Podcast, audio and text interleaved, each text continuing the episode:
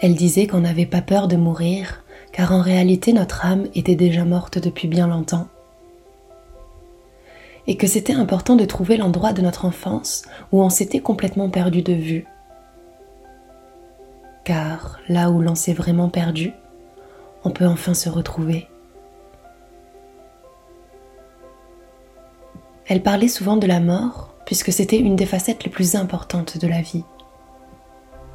Selon elle, c'était à cet endroit bien précis que l'on pouvait de nouveau trouver et côtoyer de très près la grâce, la chance et la félicité. Elle naviguait entre les mondes, entre les réalités, les mensonges et les vérités, toutes les histoires et toutes les idées. Elle cherchait passionnément et inlassablement le réel. Elle rendait tout passionnant par le regard d'exception qu'elle posait sur le tout. Alors, est-ce qu'elle était belle? Non, en réalité, elle était magnifique.